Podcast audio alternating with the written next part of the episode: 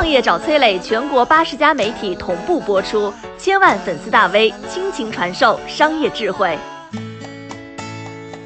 你知道中国历史上最像穿越者的人是谁吗？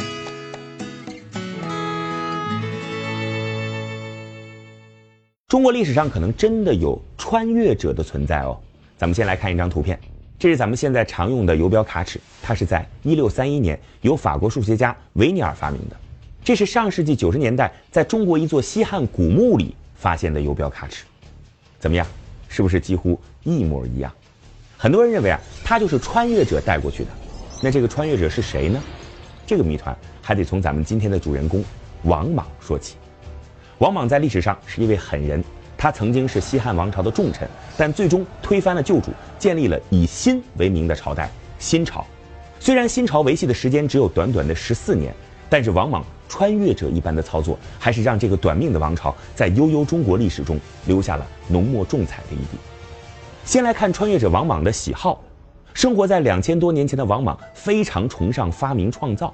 有一次呢，他听说有人制作出来了飞行器，可以日行千里。哎呦，大臣们都觉得这个事儿纯属胡扯，但是他却是非常感兴趣，立马召见了这个发明家，并且亲自观看试飞。发明家用鸟类的羽毛制作出了一双大翅膀，全身上下也贴满了羽毛。然后呢，从一个小山包上俯冲下来，借着气流在空中稍微滑行了一小段，最后还重重地摔在了地上。这压根算不上什么飞行，更谈不上什么日行千里。按照当时的法律，欺君之罪可是要杀头的哦。所有人都以为王莽会处死发明家，没想到王莽不但没有责罚这个人，还大力赞赏了他的飞行试验，并且还封他做了三军技术官。这应该是人类历史上最早的飞行试验了，比明朝的万户尝试火箭飞行早了一千三百年，比莱特兄弟发明飞机早了一千九百年。生在两千多年前的王莽，除了喜欢鼓励别人搞发明创造，更爱身体力行。为了统一当时混乱不堪的度量方法，他亲自发明了我们在视频开头提到的游标卡尺。这种游标卡尺，不管是从精度、外形还是用途来看，都跟咱们现在用的游标卡尺非常像。这个发明比西方早了整整一千七百年。如果你认为啊这些都是王莽的个人爱好，顶多算是一个超脱时代的发明家，嘿，那你就太小看他了。除了在生产生活当中的一些发明创造，他在经济领域还进行了一系列大刀阔斧的改革，这才是叫人瞠目结舌。王莽制定了一套非常先进的贷款体系。如果你是做生意的商人，可以向国家申请贷款，国家只收取你利润的十分之一。如果你贷款的钱是用来祭祀的，那么国家会免除你的利息。同时，他还要求酒、铁、盐这些硬通货全部由国家管理，山川河流、自然资源、矿山也全部收归国有。私人想要进行开采，就必须办理相关的经营许可，而且还得向国家交税。他的这一系列做法，等于说就是把什么银行的物价局啊、税务局啊、发改委都建立起来了。要知道，世界上最早的银行是在16世纪才出现的，而完整的现代经济管理体系更是百年以来才有的产物。可以说啊，王莽的经济理念整整超前了一千六百多年。如果把他在经济领域的改革勉强理解为革除时弊不得不做出的应变政策，那么接下来他在制度上的一系列操作只能用匪夷所思来形容。王莽称帝以后做的第一件事，竟然是废除奴隶制度，这在两千多年前是不可思议的。西汉是一个半封建半奴隶制度的王朝，奴隶买卖的现象非常普遍。奴隶在当时本身就是很重要的生产工具，如果那个时代没有了奴隶，整个社会结构就崩溃了。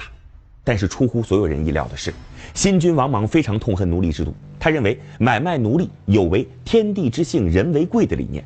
于是呢，他就下令要求全国范围内必须把奴婢的称呼改为私属，并且颁布法律，明令禁止所有的奴隶买卖。不遵守法规的人，轻则抄家坐牢，重则直接斩首。要知道，美国到十八世纪中叶才废除了奴隶制度，但是生活在两千多年前的王莽，竟然已经有了人生来平等的先进思想，并且还把它推行开来了。王莽的时代并没有维持多久。公元二十三年，刘秀带领的军队攻进长安，王莽死在了乱军之中。新朝也仅仅只维系了十四年，一个不可思议的穿越者就这样结束了他传奇的一生。一系列超前的理念也随之烟消云散。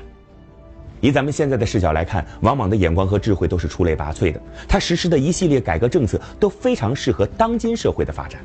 不过放在两千多年前，由于社会的环境和现在差别巨大，导致王莽最终不仅没能实现自己的理想，还激化了社会矛盾，最终也只能落得个身首异处的下场。把王莽戏称为穿越者，说到底无非是一次历史的巧合和戏说，但往往的经历却给咱们留下了真实的思考。绝大多数时候，正确的不一定是最合适的，合适的才是最好的。我是崔磊，很多互联网公司都曾邀请我去分享创业方面的课程，包括抖音、快手、百度、阿里、腾讯等等。我把主讲内容整理成了一套音频课程，里边包含如何创业、如何做副业、优质项目剖析等等，相信啊会对您有所帮助。下拉手机屏幕，在节目简介里边添加我的个人微信，这套课程今天免费送给您，快去领取吧。